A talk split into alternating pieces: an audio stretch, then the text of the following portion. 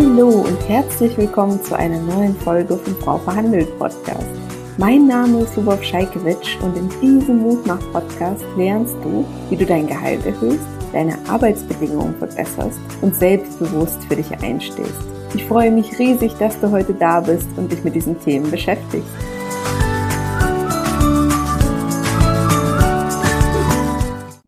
Ich freue mich sehr, heute Mike und Marielle von den Beziehungsinvestorinnen zu Besuch zu haben und mit euch über das Thema Verhandeln in Beziehungen zu sprechen. Erzählt doch mal, wer ihr seid, was ihr so macht. Herzlich willkommen, Marielle und Mike. Hallo, vielen Dank für die Einladung. Ja, wir sind Marielle und Mike. Wir sind online unterwegs als BeziehungsinvestorInnen, manchmal auch offline. Ähm, wir begleiten Paare in allen Finanzthemen in der Beziehung, vor allem rund ums Elternwerden. Das ist eigentlich so das, wo wir ja am meisten mit Paaren zusammenarbeiten, sie dabei zu unterstützen, die Elternzeit gleichberechtigt zu planen, sie so zu planen, dass es auf Augenhöhe ist, dass beide weiterhin glücklich in ihren Rollen sind und ja, dass man auch das Elterngeld dabei ein bisschen optimieren kann. Ähm, das ist das, was wir den ganzen Tag so machen und wir freuen uns total, mit dir heute über das Verhandeln in Beziehungen zu sprechen, weil wir haben auch schon einiges miteinander verhandelt. Genau, auch Hallo von meiner Seite und vielleicht noch so zum fachlichen äh, Background. Marielle macht den ganzen Finanzteil, sie ist äh, BWLerin und ich mache den ganzen Beziehungsteil. Äh, mein Hintergrund ist die Psychologie. Und was war so eure letzte Verhandlung miteinander? Oh, also ja, so kleine Sachen werden, glaube ich, jeden Tag verhandelt. Ich, wir verhandeln jede Woche, wie die Woche aussieht. So, wer, wer wann, wie, wo sein kann. Ist mit zwei Kindern einfach ja doch nochmal eine andere Sache, als jetzt einfach zu sagen, so, ich bin jetzt übermorgen weg, sondern dann muss halt noch geklärt sein, okay, äh, kannst du die Kinder betreuen? Äh, Geht es dir gut genug an dem Tag, die Kinder zu betreuen? Äh, wie machen wir es mit dem Abendessen und so weiter? Also da sind schon sehr viele kleine Verhandlungen drin. Und äh, die letzte große, fällt dir da was ein? Ich glaube, die Unternehmensgründung haben wir sehr viel miteinander gesprochen, aber das ist schon eher was Unternehmerisches. Ah, doch, ähm, und zwar, äh, ob wir nächstes Jahr umziehen und äh, uns ein Haus suchen oder nicht. Äh, mhm. Und da haben wir uns jetzt dagegen entschieden, nach äh, vielem Hin und Her und Abwägen, ähm, weil einfach unser Unternehmen jetzt noch nicht so weit ist und wir finanziell noch nicht so gut aufgestellt sind, um uns quasi diese monatliche Belastung äh, zu geben. Aber das war schon eine Sache, die bestimmt über drei, vier Sitzungen miteinander besprochen und verhandelt wurde. Ja, wo auch viele emotionale Dinge natürlich mit drin waren, gell? Weil ähm, ich meine, unsere Kinder werden jetzt fünf und zwei und wir haben natürlich beide so im Kopf, es wäre schon schön mit einem Garten und so weiter. Und wir haben zwar eine schöne Wohnung, in der wir auch sehr gerne wohnen, aber Mike vermisst dann doch auch ein bisschen das Grün, weil wir wohnen mitten in der Innenstadt. Und ja, da gab es schon einige äh, Gespräche drüber, aber am Ende haben wir jetzt gesagt, das ist unsere Entscheidung, mit der sind wir beide fein und ja, in einem halben Jahr werden wir das ganze Thema wahrscheinlich wieder auf dem Tisch haben und erneut drüber verhandeln. Es ist schön, dass du das sagst, Marielle, ne? weil das so ein unendlicher Prozess ist. Ähm, ich habe mal den schönen Spruch gelesen und stimme dem eigentlich zu, dass, äh, dass eine der wichtigsten Karriereentscheidungen für Frauen das Thema Partnerwahl ist, ob weiblich, männlich, divers. Ähm, wie seht ihr denn das Ganze im Kontext Beruf, äh, Gehalt, persönliche Weiterentwicklung? Wie ist da für eu eure Einschätzung? Also ich stimme dieser Aussage total zu. Ich war gestern wieder bei einer Veranstaltung, wo auch darüber gesprochen wurde, ja, zieht denn der Mann mit? Macht er mit, gerade wenn es das Kinderthema, wenn das relevant wird? Weil, also ja, wenn man da nicht jemanden hat, der wirklich auf Augenhöhe mit einem das Thema angeht, sich auch 50 Prozent um die Kinder kümmert, dann hat das einen riesen Einfluss auf die eigene Karriere, ja, oder auf die Möglichkeiten, die man noch hat. Weil natürlich kann ich sagen, es wäre gut für die Karriere, wieder 30 Stunden zu arbeiten nach einer Geburt von einem Kind. Aber 30 Stunden arbeiten kriegt man halt nur hin, wenn man einen Vater hat, der auch zu Hause was macht. Und, ähm, und nicht nur mithilft, sondern wirklich seinen Teil der Verantwortung trägt. Ich glaube aber auch, dass es tatsächlich schon vorher, schon vor den Kindern, ein total entscheidender Punkt ist, wie unterstützt man sich gegenseitig als Paar. Also ich habe zum Beispiel mein Gehalt ähm, nur so hoch bekommen, weil ich mit Mike geübt habe, weil ich einen. Partner an meiner Seite hatte, der mich unterstützt hat, der mir auch gesagt hat, du bist mehr wert, du darfst mehr verlangen und ich übe jetzt mit dir diese Verhandlung. Und ähm, deshalb würde ich als eigene Erfahrung allein schon sagen, meine Partnerwahl hat einen sehr positiven Einfluss auf meine Karriereentwicklung gehabt, aber auch meine persönliche Entwicklung. Total schön zu hören. Jetzt hast du ja gesagt, das macht man ja auch schon vor den Kindern, dass man prüft, wie ist die andere Person, wie ist der Lieblingsmensch so drauf, was so Geldthemen angeht. Was sind denn Themen aus eurer Sicht, über die man sprechen sollte, wenn man sagt, okay, jetzt hat man eine ernsthafte Beziehung zusammen, überlegt, vielleicht eine Familie aufzubauen oder auch nicht, ist ja egal, aber man plant irgendwie das Leben gemeinsam zu verbringen. Was sind die Themen, über die man dann auf jeden Fall gesprochen haben sollte? Hm. Also ich würde es aufteilen in einmal die Meilensteine und was ist so grundsätzlich wichtig. Ähm, bei den Meilensteinen immer dann, wenn eine große Veränderung ansteht, dann sollte man darüber reden und mhm. das möglichst frühzeitig. Also sei es jetzt der Umzug, das Wechsel von einem Arbeitsverhältnis, das Gründen von Unternehmen, aber auch die Sachen wie heiraten, Kinder kriegen, Haus kaufen, ähm, Rentenvorbereitung oder Abschließen von Versicherungen oder so. Also all diese Sachen, ne, die sollten besprochen sein. Und so im, im Handwerk, finde ich, ist es ganz wichtig, ähm, die gemeinsamen Finanzen tatsächlich zu, ver zu verhandeln. Also das heißt, ähm, gerade wenn es darum geht, gemeinsame Ausgaben zu planen oder zu sagen und aufzuteilen, dann auch zu sagen, okay, was gehört denn alles dazu? Mhm. Also was sind denn die ganzen Rahmenbedingungen, die jetzt irgendwie einen Einfluss darauf haben, wer wie viel von den Ausgaben trägt? Mhm. Wie soll unser Cashflow organisiert sein? Also wirklich so in so technische Details reinzugehen und darüber zu verhandeln ähm, und dann Situationen auch immer wieder zum Anlass zu nehmen, das zu üben. Also zum Beispiel einen Urlaub. Ne? Wie, mhm. wie teuer ist jetzt ein Urlaub? Das macht ja auch einen Unterschied. Ähm, wie soll der Urlaub aussehen? Ähm, wie oft wollen wir eine Date Night haben? Also auch solche Dinge tatsächlich nehmen und darüber immer wieder in das Gespräch zu gehen und das auszuhandeln. Und desto mehr Übung dabei entsteht, desto einfacher ist es dann auch eben bei diesen großen Themen ähm, ja schon etwas versierter zu sein, eingespielter zu sein und dann nicht ich gegen dich, sondern wir gegen das Problem oder die Herausforderung. Das macht es einfacher. Ja, ähm, vielleicht machen wir es da ein bisschen konkreter. Nehmen wir mal ein Beispiel der erste Meilenstein, ich weiß nicht, was wäre es bei euch, das Zusammenziehen zum Beispiel, mhm. ne? wenn man zwei Haushalte zusammenlegt. Ja.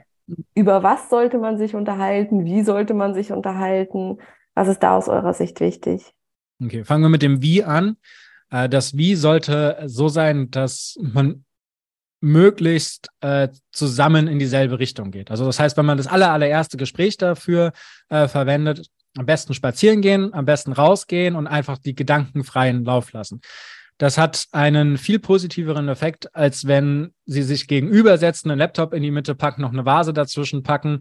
Ne, da, da ist einfach schon sehr viel Barriere zwischeneinander und das macht das Gespräch sehr viel äh, schwieriger und komplexer. Ähm, Natürlich irgendwann, wenn es an die richtigen Zahlen geht, dann muss man sich auch mal an den Tisch setzen, weil dann braucht man vielleicht auch einfach die Zahlen und muss das mal ein bisschen ausrechnen. Aber gerade so der Gesprächseinstieg, der sollte immer sein, wir laufen in dieselbe Richtung äh, oder wir sind an einem Wohlfühlort und wir können da einfach frei reden. Ähm, so, und die zweite Sache mit dem Bass. Also da ist am besten das Ganze vor dem Zusammenziehen bereits zu machen. Wer es natürlich schon zusammen wohnen kann, das schon tun, aber besser ist davor. Und dann wirklich alles erstmal auf den Tisch zu packen, was denn die Finanzen beeinflussen kann. Das kann der Arbeitsort sein, also wie weit sind wir jeweils von unserem Arbeitsort weg. Persönlich mhm. war es bei uns so, Marielle, 10 Minuten mit dem Fahrrad, ich 45 Minuten mit dem Auto. Das sind ganz andere Kosten, die da reinspielen. Wieso sind wir an den Ort gezogen? Naja, weil Marielles Arbeitgeber da war. Ne? Also die Entscheidung ist deswegen dafür gefallen. Das heißt, es ist ein Faktor, wie wir die Ausgaben aufteilen sollten. Dann aber auch Care-Arbeit. Also das heißt, wer übernimmt denn wie viel vom Haushalt? Wenn es 50-50 ist, braucht man das jetzt nicht in eine Aufgabenaufstellung mit einzunehmen. Aber wenn die Verteilung 80-20 ist oder 90-10 oder so, dann sollte das honoriert werden. Ähm, aber auch dann so Dinge wie, wie ist denn das aktuelle Einkommen, wie ist mhm. vielleicht auch das aktuelle Vermögen, ähm, was habe ich vielleicht noch an, an Zuschüssen oder so zur Verfügung. Also das heißt wirklich diese ganzen Punkte, die nach und nach damit einkommen, ähm, auch auf den Tisch zu packen. Bei uns war zum Beispiel noch eine Sondersituation dabei, dass ich parallel noch eine andere Wohnung bezahlt habe, weil Marielle nicht wollte, dass ich direkt fest mit einziehe, sondern quasi immer dann, wenn sie nicht in der Wohnung ist, ich auch gehen sollte. Und dann brauchte ich natürlich einen Ort zum Schlafen. Also auch die Kosten, die da entstehen, ne, die, die sollten dann mit berücksichtigt werden. Und da erstmal so einen holistisches Bild, also ein Gesamtbild hinzubekommen, das ist, glaube ich, eine ganz wichtige Sache. Und dann zu sagen, okay, und wie gehen wir damit jetzt um? Mhm. Und mal angenommen, wir vereinfachen das jetzt mal so ein bisschen. Zwei Menschen leben in einer Stadt, mal angenommen Frankfurt. So, die haben einzelne separate Wohnungen oder ziehen aus WGs aus, weiß ich nicht, nach dem Studium, nach der Ausbildung, wie auch immer entscheiden sich beide dafür zusammenzuziehen, eine Wohnung zu beziehen. Beide geben ihre Wohnungen auf. Beide haben ungefähr gleichen, gleiche Entfernung zur Arbeit. Und dann stellen wir fest, das sind so Klassiker aus meiner Community, die Frau verdient 40.000 Euro, der Mann zum Beispiel 80, ne? sind jetzt absolute mhm. Beispielzahlen. Worüber sollte man dann sprechen? Weil die Kosten, die dann entstehen, sind natürlich Miete, vielleicht der Umzug in irgendeiner Form ähm, alles Mögliche an Verträgen, was so auf einen zukommt, ne? von Strom über Gas. Äh, was sind so die Themen, über die man sich unterhalten sollte, wenn man überhaupt das Gehalt von dem anderen weiß? Ne? Also da muss man ja auch erstmal hinkommen zu erfahren, was verdient überhaupt eigentlich die andere Person. Also ich finde das tatsächlich total wichtig, bevor man zusammenzieht, gehört das auf den Tisch, wie viel verdienen denn beide? Mhm. Weil nur dann kann man eine informierte Entscheidung treffen, was, welche Wohnung passt denn auch zu uns. Ja. ja? Mhm. Und ich ja. würde da dann tatsächlich, also aus meiner Sicht hat das Paar zwei Möglichkeiten. Entweder sie sagen, wir wollen unbedingt 50-50 machen bei allen Kosten, weil das für uns sich am fairsten anfühlt. Dann sollten sie sich aber auch am Lebensstil in dem Falle jetzt von der Frau orientieren und eben eine Wohnung finden, die passend zu 40.000 ähm, Einkommen ist. Ja, und nicht eine Wohnung suchen, die nur er sich leisten kann und wo sie am Ende des Monats immer ähm, nichts mehr auf dem Konto hat. Ja, sondern dann muss es halt eine kleinere Wohnung sein, damit das, ähm, damit sie sich da auch gut mit dran beteiligen kann. Und wenn man sich eben dafür entscheidet, es ist die in Frankfurt jetzt die Dreizimmerwohnung mit Balkon, das wird sie mit den 40.000 Euro, wird sie sich nicht 50, 50 Prozent beteiligen können, sondern dann muss ja. er auch mehr dazu beitragen. Und dann kann man natürlich eine prozentuale Orientierung am Gehalt zum Beispiel machen. Man kann sagen, okay, er zahlt irgendwie entsprechend mehr ein ähm, in die gemeinsame Wohnung. Ähm, ganz wichtig, egal wie man sich entscheidet bei der Aufteilung, beide müssen im Mietvertrag stehen. Das ist mhm. absolut wichtig, weil ansonsten hat eine Person am Ende einfach ein Problem, wenn man sich trennen sollte, dann muss die Person direkt raus, ja, ähm, die nicht drin steht. Oder und muss dann erstmal was Neues finden in der Stadt wie Frankfurt. Oder noch schlimmer, sollte irgendwie einer Person von beiden tatsächlich gesundheitlich was passieren, ja, oder irgendwie, ja, aus anderen Gründen sie nicht mehr zurechnungsfähig sein. Ähm, da auch dann hat die andere Person, die nicht in dem Vertrag steht, ein riesiges Problem. Also das ist was, was ich, mhm. was für mich quasi ein nicht verhandlungsfähiger Punkt wäre, egal wie die finanzielle Lage ist. Es stehen auf jeden Fall beide ja. im Mietvertrag, ähm, ja. um da einfach beide abzusichern auch.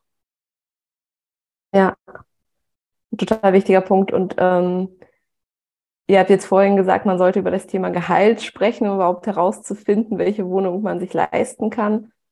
Was macht man denn, wenn der Partner, die Partnerin darüber nicht reden möchte? Also erstmal nicht zusammenziehen. also tatsächlich erstmal nicht zusammenziehen, so, weil man ist finanziell füreinander verantwortlich und wenn man zusammenzieht? Genau. Also man kommt dann an einen Punkt, wo man äh, in einem eheähnlichen Zustand ist, ähm, aus Gesetzessicht. Das heißt, ähm, wenn es zum Beispiel um Arbeitslosigkeit geht, ne, dann, dann müssen ähm, werden bestimmte äh, Zahlungen vom Seiten des Arbeitsamts eingestellt, weil man sagt, naja, da ist ja noch eine zweite Person, die soll sich erstmal darum kümmern. So, also man ist in einem gegenseitigen mhm. abhängigen Verhältnis. Und dann ist die ganz klare Empfehlung, nicht zusammenziehen. So, aber jetzt ist ja die Frage, wie kriegt man die Person denn trotzdem dahin, ähm, über das Geld zu reden?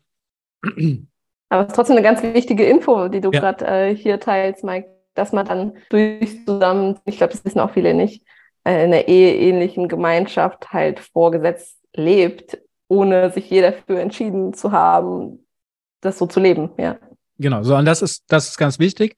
Und ähm, also ich würde immer über Einladung gehen. Immer sagen, so, guck mal, wir haben jetzt hier das Thema, lass uns doch mal darüber reden, wie wäre es mit am Donnerstag. Dann sind einfach zwei, drei Tage, vier Tage Pause dazwischen drin. Die andere Person kann sich darüber Gedanken machen. Man hat eine Einladung ausgesprochen und beide wissen schon, worum es gehen wird. Das heißt, man kann sich ein bisschen besser darauf einstellen. Und dann ist auch die Frage, ob man direkt mit einem brisanten Thema einsteigt oder ob man generell sich erstmal über Geld kennenlernt. Also einfach mal auch guckt, ne, was hast du denn für Taschengeld bekommen, was hast du äh, mit deinem Taschengeld gekauft, was ist dir wichtig beim Thema Geld, wofür gibst du das Ganze gerne aus, was hast du für Zukunftspläne, ähm, wie möchtest du die mal finanzieren? Und dann auch zu sagen, okay, guck mal, wir wollen jetzt hier irgendwie zusammenziehen, das ist ja ein Ziel, was wir beide haben. Äh, um da die Miete irgendwie zu ermitteln, müssen wir auch wissen, was reinkommt. Das heißt, es wäre jetzt total gut, das mhm. einfach mal auf den Tisch zu legen und wir machen eine gemeinsame Kalkulation. So, weil wir wollen ja auch beide da drin wohnen. Also immer wieder über die Einladung gehen. Das kann eine Weile dauern. Es kann sein, dass das sich um drei Monate verzögert, um sechs Monate verzögert. Es kann auch zu dem Punkt kommen, ähm, dass man nicht mehr zurück kann aus dieser Diskussion. Also, dass es sich so sehr verfährt und so sehr in Streitereien immer kommen, weil die Werte so unterschiedlich sind. Und dass man dann an der Stelle vielleicht auch einfach sagen muss, okay, das ist jetzt nicht die richtige Partnerin oder nicht der richtige Partner, ähm, um weiter in dem Beziehungskapitel voranzuschreiten. Und das mag jetzt sehr äh, hart klingen, gell? aber also Geld ist aus unserer Sicht tatsächlich ein Punkt, über den man sich auch trennen kann. Das tun tatsächlich viele Leute. Es wird nicht so viel darüber geredet. Aber ich meine, all die Werte, die wir haben, alles Dinge, die uns wichtig sind, sind ja am Ende Themen, die wir in der Beziehung abklopfen, wo wir versuchen, auf einen gemeinsamen Nenner zu kommen. Und wenn es nicht funktioniert, wenn wir uns über politische Ansichten, wenn wir uns über Hobbys, wenn wir uns über, keine Ahnung, was auch immer für Dinge nicht einigen können, dann stellen wir die Beziehung in Frage und dann sagen wir, okay, es passt nicht. Und Geld darf auch eines der Punkte sein, an denen man abklopft, passen wir zusammen oder passen wir nicht zusammen, weil es beeinflusst das ganze Leben. Und es macht keinen Sinn, sich ein Leben lang immer wieder über das Geld zu streiten und zu sagen, mhm. also ich habe es noch nicht erlebt, dass ein Paar sich immer wieder über Geld streitet und sonst alles andere passt. Das mhm. kann eigentlich ja. nicht sein. Dann stimmen normalerweise auch andere Dinge nicht. Man, man passt einfach nicht zusammen. Dann werden wahrscheinlich beide mit einer anderen Person glücklicher sein. Und dann darf man sich auch trennen. Ja, ist auf jeden Fall eine harte Aussage vielleicht für die ein oder andere, die gerade zuhört. Nehmen wir jetzt einfach mal ähm, so mit. Aber mal angenommen, ist es nicht so krass, dass man sich jetzt gar nicht über Geld unterhalten kann, dass man nicht bereit ist, das Gehalt offen zu legen. Aber man hat unterschiedliche Wünsche und Ziele und Träume im Leben, ne? so dass man merkt, mhm. okay, äh, man möchte auf jeden Fall mit diesem Lieblingsmenschen gemeinsam weiter den Weg gehen und die eine Person sagt, naja, ich will irgendwie einen Porsche und die andere Person sagt, ich will äh, ein Haus, ähm, weiß nicht, äh, am Meer. So, und dann sind einfach die Ziele und Bedürfnisse unterschiedlich. Oder die eine will mit der Arbeit ähm, runterstufen, die andere Person sagt, naja, wir können schon ein bisschen mehr Einkommen gebrauchen. Wie geht man mit solchen unterschiedlichen ähm, Standpunkten, Bedürfnissen und Wünschen um? Ähm, man spricht sie aus, man äh, lässt sie zum Thema werden und also wenn es jetzt nicht so die ganz großen Lebensentscheidungen sind, dann würde ich auch sagen, es ist auch wichtig, dass diese Dinge da sind und dass dafür Raum ist. Und ähm, also der einfachste Schlüssel ist eigentlich, ein Drei-Konten-Modell zum Beispiel zu haben. Ja, und zu mhm. sagen, jeder hat auch sein eigenes Geld. Es gibt nicht nur das gemeinsame Geld. Ist auch egal, wie einig man sich ist in den Dingen oder nicht. Ich würde immer ein Drei-Konten-Modell empfehlen und dann hat jeder sein eigenes Geld und dann kann man sich eben auch bestimmte Dinge kaufen. Bei uns ist das auch so ein Beispiel. Urlaubsmäßig haben wir unterschiedliche Vorstellungen, wie toll, was wir für einen Urlaub mögen. Ähm, ich mag mhm. zum Beispiel manchmal ganz gerne einen All-Inclusive-Urlaub und einfach nur eine Woche chillen und essen. Und Mike hasst das. Für ihn ist das Horror. Er fühlt sich da eingesperrt. Ja? Und ähm, das ist was, das mache ich dann halt alle zwei, drei Jahre mal mit einer, mit einer Freundin von mir, die das auch mag. Und ähm, ja, das bezahle ich dann halt von meinem Geld. Und da müssen wir mhm. noch nicht darüber diskutieren. Da ähm, sagt Mike auch nicht, boah, jetzt schmeißt du da Geld zum Fenster raus dafür, sondern das akzeptiert er einfach, weil ich das mit meinem Geld mache. Das wäre vielleicht anders, wenn ich das von unserem gemeinsamen Konto bezahlen würde. Weiß ich jetzt nicht, ob das heute noch so ein Thema wäre, aber vor, am Anfang, vor zehn Jahren in unserer Beziehung, äh, hätte ich nicht mit Mikes Geld meinen All-Inclusive-Urlaub gezahlt. Gell? Habe ja. auch kein Geld gehabt. So, aber also deine Beispiele, die du jetzt genannt hast, die sind ja dann noch, noch mal ein bisschen größer als jetzt eine Urlaubsentscheidung. Und also das ganz Wichtige ist, ähm, die, die Bedürfnisse alle auf den Tisch zu packen. Also das heißt, was ist mir wichtig und was ist meine Motivation dahinter? Wenn man jetzt zum Beispiel ne, die Stundenreduktion, wieso möchte ich denn Stunden reduzieren? Wieso ist mir das jetzt wichtig? Mhm. Ähm, ist das mir allgemein wichtig? Also möchte ich, dass das in den nächsten drei bis fünf Jahren geschieht oder muss das unbedingt jetzt sein? Ähm, mhm. Was brauche ich vielleicht für Sicherheiten? Und dann auch, was, wie sieht es bei meinem Lieblingsmenschen aus? Was hat der alles für Bedürfnisse? Und mhm. da gibt es eine ganz schöne Methode, und zwar die jedes einzelne Bedürfnis einfach auf, auf so ein Post-it oder so ein Zettel schreiben und auf den Tisch legen und dann auch einfach mal gucken, okay, und das zu sortieren, wo sind wir denn uns schon einig? Wo haben wir denn vielleicht, obwohl wir eine unterschiedliche Lösung anstreben würden, schon dasselbe Bedürfnis? Und so erstmal Einigkeit hinbringen und dann gibt es vielleicht ein paar Sachen, die sind da außerhalb. Also da gibt es jetzt vielleicht eine unterschiedliche Meinung zu oder das sieht man nicht ganz so. Aber wenn alle Bedürfnisse da liegen, dann kann nämlich was äh, ganz Wunderbares passieren. Man geht aus der Diskussion raus, das ist meine Lösung, das ist deine Lösung. Also man hat ähm, bei, bei Lösungsverhandlungen oder Lösungsdiskussionen immer so dieses Ja, Nein, Ja, Nein, Ja, Nein oder meins, deins, meins, deins, meins, deins. Das funktioniert nicht. Und wenn ich auf die Bedürfnisse runtergehe, kann ich sagen, okay, jetzt wissen wir, was uns beiden wichtig ist. Und jetzt fangen wir an, eine Lösung dafür gemeinsam zu finden. Das ist dann in der Regel etwas, was beide noch gar nicht im Blick hatten oder eine Idee davon hatten. Das ist was ganz Neues.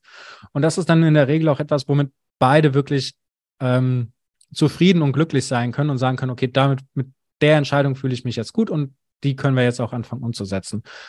Ähm, ja. Das erinnert mich sehr an die Win-Win-Situation in der klassischen Gehaltsverhandlung, dass man einfach guckt, so dass beide mit einem größeren Stück vom Verhandlungstisch weggehen, als sie an den Verhandlungstisch gekommen sind und dass beide halt ihre Bedürfnisse in irgendeiner Form befriedigt wissen und äh, dass man da halt natürlich Abstriche machen muss. Aber es ist sehr, sehr ähnlich tatsächlich. Ja. ja. was anderes funktioniert in der Beziehung auch nicht. Also wenn wir jetzt einen äh, Gewinnverlust in der Beziehung leben würden, egal in welche Richtung und das über Jahre hinweg, dann würde das bei einer Person immer wieder zu Frust und Frust und Frust kommen, ja. ne, weil es ist ja nicht eine einmalige Verhandlung. Also beim ja. Arbeitgeber habe ich die Verhandlung vielleicht drei oder vier Mal, dann kann man vielleicht auch mal auf einen Gewinnverlust reingehen, dann gehe ich zu einem anderen Arbeitgeber und dann ist da die Verbindung weg. Aber mit ja. dem Lieblingsmenschen ist ja eine Verhandlung nicht so, dass ich sie so führe, dass ich nicht danach nochmal eine Verhandlung führen werde sondern ich werde sehr sicher nochmal eine Verhandlung führen. Und dann muss sie ja eigentlich so sein, dass auch bei der nächsten Verhandlung beide wohlgesonnen da reingehen und beide ja. weiterhin Lust haben, miteinander zu sein. Und deswegen ist aus meiner Sicht nichts anderes möglich als eine Gewinn-Gewinn-Sache in der Beziehung. Äh, Gewinn-Verlust, dann reden wir schon über toxische Beziehungen. Dann ja. reden wir eigentlich darüber, dass man aus dieser Beziehung rausgehen sollte oder sich Hilfe suchen sollte, um da den Weg wieder rauszufinden, weil dann geht es auch schon sehr viel um Machtspiele. Ja, das sollte es nicht der Fall sein, definitiv. Ähm, in meiner Community sind ja vordergründig Frauen und da wäre für mich total interessant, mit euch nochmal durchzugehen, anhand der unterschiedlichen Meilensteine und der unterschiedlichen ähm, ja, Lebensstufen sozusagen, worauf denn gerade Frauen auch achten sollten in den Gesprächen mit dem Partner, was ihnen vielleicht noch nicht so bewusst ist. Ähm, wie seht ihr das? Welche Tipps habt ihr da? Mhm. Ähm, also grundsätzlich, wer gerne eine Gleichberechtigung haben möchte, sollte dafür sorgen, dass sie von Anfang an eine Beziehung auch gelebt wird. Das fängt beim ersten Date an, wer bezahlt. Ähm, das geht dann darüber, wer bezahlt äh, Verhütung oder wer kocht bei den Dates. Und das über Zusammenziehen haben wir jetzt schon gesprochen. Aber das sind schon Rollenmuster, die da eingeübt werden, die dann zum Beispiel, wenn es dann ums Kinderkriegen geht und wer passt dann auf das Kind auf und wer nimmt wie viel Elternzeit und wer geht in Teilzeit, dann ähm, mit sehr großem Ausmaß wieder rauskommen. Also das heißt, das mhm. Allerwichtigste ist, sich vorher für sich selbst überlegen, okay, was möchte ich denn für eine Beziehung haben? Wie stelle ich mir vielleicht auch wirklich eine sehr langfristige Beziehung vor? Und dann auch das direkt von Anfang an ganz klar zu kommunizieren. Und das, was gegen dieses Rollenmuster geht, dann auch zu benennen und zu sagen, nee, so stelle ich mir das nicht vor, so will ich das nicht haben. Ja, und dann würde ich sagen, kommen eben irgendwann die größeren ähm, Meilensteine, wo man dann definitiv über das Geld reden und auch verhandeln sollte. Ähm, beim Heiraten typischerweise geht's los, ja. Das wird leider immer noch einfach so gemacht. Man geht zum Standesamt, unterschreibt da was und weiß gar nicht so recht, was man da unterschreibt. Und das ist ein Punkt, wo ich auf jeden Fall sagen würde, sprecht miteinander. Ähm, informiert euch mal, was ihr da eigentlich unterschreibt. Und ich bin mir fast sicher, dass fast alle sagen werden, oh, nee, wir wünschen uns das eigentlich ein bisschen anders. Gerade wenn man eine Beziehung sehr auf Augenhöhe vorher geführt hat, dass man dann eben sagt, nee, wir wollen das auch in der Ehe haben. Und dann mhm. geht es eigentlich nur über einen persönlichen Ehevertrag, den miteinander auszudiskutieren, auszuhandeln. Ähm, der wird bei jedem Paar am Ende ein bisschen anders sein. Da gibt es keine Pauschalvorlage, wie der auszusehen hat. Ähm, mhm. Aber diese Verhandlung ist wahnsinnig viel wert und aus unserer Sicht schweißt es einen als Paar auch total zusammen, diese Dinge miteinander zu besprechen. Und ich tippe mal, dass die Beziehungen auch länger halten, die so einen Vertrag miteinander ausgehandelt haben. Ja? Ähm, also bei uns war das auch so, wir haben den erst nach der Hochzeit gemacht, zwei oder drei Jahre später, gell? Ähm, ist vielleicht auch noch eine wichtige Info. Man kann einen Ehevertrag jederzeit noch machen, bis kurz vor der Scheidung. Und ähm, das zu machen, war für uns eine emotionale Sache. Da sind viele Tränen geflossen, aber es hat total geholfen, die Dinge auszusprechen ja, und auch einfach die eigenen Bedürfnisse wieder auf den Tisch zu legen. Wie wünsche ich mir denn, dass unsere Beziehung auch weitergeht, sollten wir nicht mehr verheiratet sein wollen? Weil wir werden als Eltern jetzt sowieso für immer irgendwie miteinander verbunden sein, ob wir das wollen oder nicht. Und wir möchten auch, sollten wir uns irgendwann trennen, auf die Beziehung, auf die inzwischen 13 Jahre, einfach mit einem positiven Gefühl zurückblicken. Ja, ich möchte dann nicht sagen, boah, die 13 Jahre, die waren jetzt total scheiße, nur weil das letzte halbe Jahr schlecht war. Also ja. deshalb lohnt sich einfach, da in die Verhandlung zu gehen und dann Eltern werden. Großer Punkt, egal ob verheiratet oder nicht. Das ist der Knackpunkt für die Gleichberechtigung. Und da gibt es so, so viel zu verhandeln, da könnten wir wahrscheinlich stundenlang drüber reden. Aber wenn du jetzt jemanden hast, der sagt, ich bin gerade dabei, Eltern zu werden als Paar, ähm, was wären denn so die Punkte, wo du sagst, so, hey, da sollten wir uns auf jeden Fall noch vor Geburt oder vielleicht auch vor der Kinderplanung drüber unterhalten, die gerade für Frauen super wichtig sind aus deiner Sicht? Es ist total wichtig, darüber zu reden, wie stellen wir uns Familie vor? Was bedeutet für uns, es ein Kind zu haben? Wie wollen wir weiter beruflich voranschreiten? Wer möchte wie viel zu Hause sein? Ähm, was sind da die Bedürfnisse? Und nicht in einem Autopiloten da einfach reinzurutschen, zu sagen, wir wollen jetzt ein Kind, weil alle ein Kind haben und ähm, wir werden die Elternzeit so gestalten, wie das alle machen. Also Frau bleibt zu Hause, Mann geht weiter arbeiten. Ähm, das ist leider immer noch das klassische Bild, was 94 Prozent der Paare machen. Ähm, aber wahnsinnig viele sind damit nicht glücklich, weil 82 Prozent der Paare wünschen sich Gleichberechtigung und wünschen sich eine gleichberechtigte Elternschaft und setzen es aber nicht um. Ja. Mhm. Und ja, dann kommt ganz, ganz viel Frust, der da entsteht. Und deshalb ist es total wichtig, da vorher drüber zu reden, wie stellen wir uns die Aufteilung vor von Care und Erwerbsarbeit. Ähm, weil es kommt einfach ein Vollzeitjob dazu mit so einem Kind. Ja. Das und das auch nicht nur auf das erste Jahr. Äh, also das, das Problem ist ja nicht das erste Jahr. So, das kann man finanziell überbrücken und das hat auch jetzt nicht so große Auswirkungen. Aber genauso wie beim ersten Date und beim Kennenlernen schon Rollenbilder geübt werden, ist das auch bei dem ersten Lebensjahr des Kindes so. Da spielen einfach verschiedene Faktoren mit rein. Zum Beispiel, wenn nur ein Elternteil zu Hause ist, bedeutet das, dass nur das Kind zu dem einen Elternteil die Bindung aufbaut. Bedeutet auch, dass dann zum Beispiel Zähne putzen, ins Bett bringen, äh, trösten, Konflikte meistern und so weiter, auch alles nur von diesem einen Elternteil geleistet werden kann. Der Elternteil, der kann dann wieder nicht weggehen, der kann nicht arbeiten gehen, der kann nicht netzwerken und diese Dinge tun, um quasi auch in der Karriere oder auch einfach für sich menschlich in seinen Rollen weiterzukommen. Und das ist etwas, was direkt von vornherein beachtet werden muss von Frauen und von Männern. Ähm, es geht nicht um das erste Jahr, sondern es geht darum, wie sieht es nach zwei Jahren aus? Wie sieht es nach drei Jahren aus? Nach fünf Jahren aus? Nach zehn Jahren aus?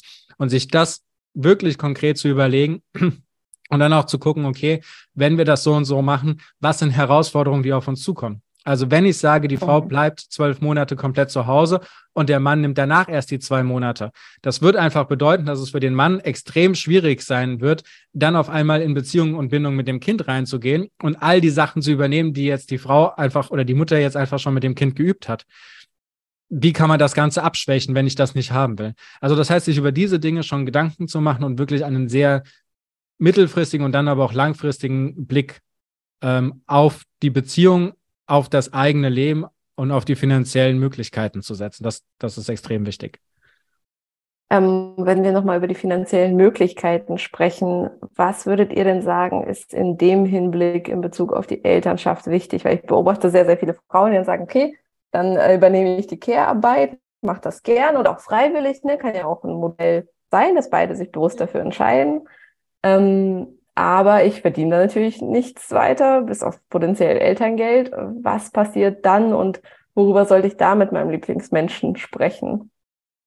Ja, ähm, das Gespräch muss dann über den Cashflow gehen. Also wie fließt Geld zu uns und wie geht das wieder weg? Welche mhm. Einnahmen haben wir? Wie sieht es mit den Ausgaben und wie gehen wir damit um?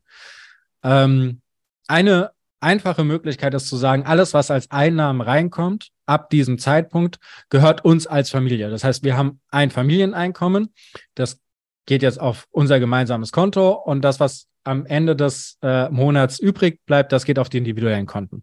Das ist 50-50. Mhm. So, dann trägt nämlich den finanziellen Schaden jetzt nicht nur die Frau, sondern er wird verteilt auf die Familie, weil das ist ja die Entscheidung von den beiden, wie du gerade schon gesagt hast. Es ist keine einseitige Entscheidung. Das heißt, beide tragen es mit und damit ist die Sache auch schon fein. Und dann ist auch schon klar, Ausgaben, gemeinsame Ausgaben gehen vom gemeinsamen Konto runter und wenn ich jetzt sage, ich möchte die und die Sache haben, dann bezahle ich das halt von meinem Geld.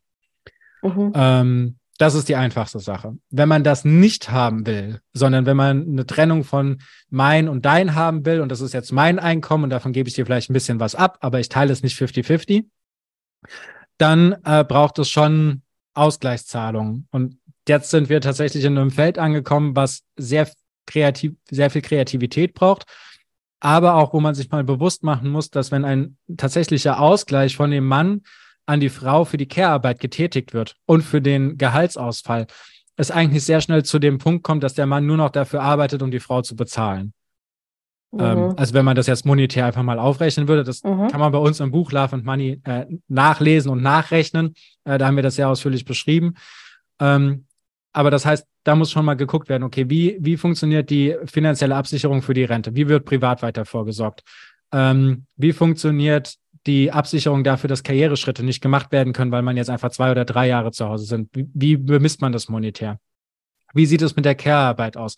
Macht das alles die Frau oder muss der Mann zum Beispiel eine Putzhilfe organisieren und andere Unterstützung organisieren und das von seinem Gehalt voll bezahlen, um quasi seinen Teil mit reinzubringen?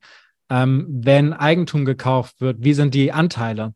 ist die Anteile mhm. zum Beispiel so, dass der Frau 70 Prozent gehören, der Mann 30 Prozent gehören, aber der Mann äh, 100 Prozent des Kredites abbezahlt, weil die Frau sich eben um die Care-Arbeit äh, kümmert und auf die Erwerbsarbeit verzichtet.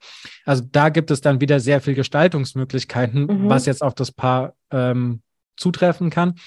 Aber es ist auf jeden Fall extrem wichtig, sich darüber dann zu unterhalten und da eine Lösung zu finden, wo vor allem die Person, die zurücksteckt finanziell, sagt, damit mhm. fühle ich mich wohl und das ist okay. Das, mhm. Wenn die Person sagt, das ist für mich nicht okay, dann muss die Verhandlung weitergehen. Ja. Ja. Ja, das stelle ich mir gleichzeitig spannend und schwierig vor, ne? Aber ich finde das total schön, was du gerade gesagt hast, dass es da ja nicht nur einen Weg gibt von Ausgleichszahlungen, wenn es zum Beispiel nicht reicht. Das ist nochmal ein guter Hinweis, sondern halt auch sowas wie den Immobilienkauf und da die unterschiedliche Gewichtung. Super spannend, ja. Ja, und das ist auch keine Sache, die ähm, in Stein gemeißelt ist. Gell? Also da kann man sagen, heute denken wir, das fühlt sich wie den richtigen Weg an. Ähm, und bei einem zweiten Kind zum Beispiel sagt man dann, nee, jetzt ist die Ausgangslage eine ganz andere. Jetzt mhm. wollen wir was ändern. Und das ist vielleicht auch wichtig, so Dinge kann man immer ändern und jedes dieser Gespräche, das man führt, ist wieder Übung fürs nächste Mal. Es wird mit jedem Mal einfacher, solche Gespräche zu führen oder generell Geldgespräche in der Beziehung zu führen. Am Anfang ist es noch ein Thema, wo man sagt, oh, unangenehm, aber irgendwann macht es den meisten sogar Spaß, darüber zu sprechen, weil man sieht, wie viele Möglichkeiten es schafft. Ja, also solange man immer im Blick hat, wir wollen für uns gemeinsam eine Lösung, mit der wir beide glücklich sind, dann wird man merken, dass Geld einfach viele Möglichkeiten bringt. Und auch dieser Austausch. Und, auch einfach, und, und einfach das Tool ist, ne? Also so ja. das Instrument dazu ist, ja. äh, ein Leben zu schaffen, wie man es sich wünscht. Das ist so auch mein Ziel hinter der Gehaltsverhandlung. Ne? Es ist ja, mehr Gehalt ist ja einfach nur ein Instrument dazu, ein selbstbestimmteres Leben zu leben. Und wenn man es als Paar schafft, sich gut darüber auszutauschen, ist ja Geld einfach auch nur ein Instrument, um sich gemeinsam, und das ist eigentlich total schön, das Leben der eigenen Träume zu schaffen, egal wie das aussieht, ob es so aussieht, äh, dass beide nur 50 Prozent arbeiten oder noch weniger, ob es das äh, Haus am See ist, ne, was auch immer es für die jeweilige Beziehung ist. Ja. Ja, da können wir vollkommen zustimmen. Total schön. Ihr habt eben ganz kurz euer Buch erwähnt. Was können Paare von eurem Buch Love and Money erwarten? In dem Buch geht es tatsächlich vom ersten Date bis zum Ende, bis zum Tod. Ähm, oder der Scheidung. Oder der Scheidung. Durch alle Beziehungsmeilensteine. Ähm, und dann erzählen wir da jeweils unsere eigene Geschichte, wie das so war mit dem Geld, aber geben halt auch ganz viele Tipps, zeigen ganz viele Statistiken, wie man eben über Geld sprechen kann in den einzelnen Lebenslagen und was auch die Themen sind, über die man auf jeden Fall sprechen sollte, ähm, damit man eben gemeinsam genau das tun kann, worüber wir gerade gesprochen haben, gemeinsam mit Geld die Beziehung noch besser zu machen. Wir verlinken das gerne in den Show Notes. Wenn jetzt jemand sagt, hey, über das Thema möchte ich noch mehr erfahren, das Thema Elterngeld, über das Thema ähm, Finanzen der Beziehung, Thema Kinderfinanzen macht ihr ja auch. Wo findet man euch? Wo kann man da mehr drüber lernen? Also auf jeden Fall gibt es unsere Website beziehungs-investoren.de. Dann gibt es einen Podcast auch bei uns, äh, den Beziehungsinvestorinnen-Podcast. Der erscheint jeden Montag eine Folge und da sprechen wir über genau diese Themen. Und ansonsten findet man uns natürlich auch auf Instagram. Da gibt es immer alles Mögliche an Posts zu den verschiedenen Themen und vor allem auch viele Stories mit unseren eigenen Einblicken. Genau, das heißt, man kann sich aussuchen, ob man lieber lesen, hören oder gucken will. Super. Ja, ich höre euren Podcast tatsächlich auch sehr gerne, weil ich es so schön finde, dass ihr transparent eure Finanzen offenlegt und immer die Entwicklung. Ne? Also auch jetzt gerade seid ihr ja beide noch in Elternzeit, dass ihr einfach offen zeigt, so wie geht ihr mit Geld um, was ist passiert. Das finde ich immer sehr, sehr schön, wenn man wirklich komplett transparente Einblicke bekommt. Ja, wenn wir unsere brenzliche finanzielle Lage gerade darlegen und wie unterschiedlich wir das wahrnehmen. Ja, das ist schön, wenn du das gerne anhörst. Ich finde es sehr, sehr spannend, ja. Ja, vielen Dank, äh, Marielle und Mike, dass ihr so offen mit uns über das Thema gesprochen habt, dass ihr hier die Tipps geteilt habt. Und ich kann alle, die jetzt gerade zuhören, nur motivieren, über das Thema Geld und Geld in Beziehungen zu sprechen und hoffe, dass dieser Podcast hier eine kleine Inspiration für euch gewesen ist, um das Thema endlich anzugehen, falls ihr es noch nicht gemacht habt. Vielen Dank, dass ihr da wart. Vielen Dank, dass wir zu Gast sein durften. Das war's schon mit der heutigen Podcast-Folge. Wenn sie dir geholfen oder gefallen hat, würde ich mich riesig freuen, wenn du meinen Podcast abonnierst und mir eine 5-Sterne-Bewertung auf Spotify oder iTunes hinterlässt. Wenn du das Thema Gehaltsverhandlungen nicht mehr aufschieben, sondern endlich angehen möchtest, begleite ich dich sehr gerne in meinem kostenfreien Online-Training oder in meinem ganzheitlichen Online-Kurs, bei dem du auch meine persönliche Betreuung erhältst. Schau dafür einfach auf meiner Webseite vorbei frauverhandelt.de. Die wichtigsten News aus der Frau Verhandelt Welt bekommst du zuallererst im Newsletter. Einfach auf frauverhandelt.de dafür anmelden. Du möchtest dich mit anderen Frauen offen über Gehaltsthemen austauschen? Dann komm gerne in meine kostenfreie Facebook-Gruppe. Einfach auf Facebook nach Frau Verhandelt suchen oder in den Show Notes schauen. Regelmäßige Tipps und Tricks gibt's natürlich auch auf Instagram. Findest mich auch dort unter Frau Verhandelt. Du wünschst dir eine Podcast-Folge zu einem bestimmten Thema? Dann freue ich mich auf deinen Vorschlag. Schreib mir dazu gerne auf Instagram. Bis zum nächsten Mal und vergiss nicht, wer nicht fragt, kann nicht gewinnen.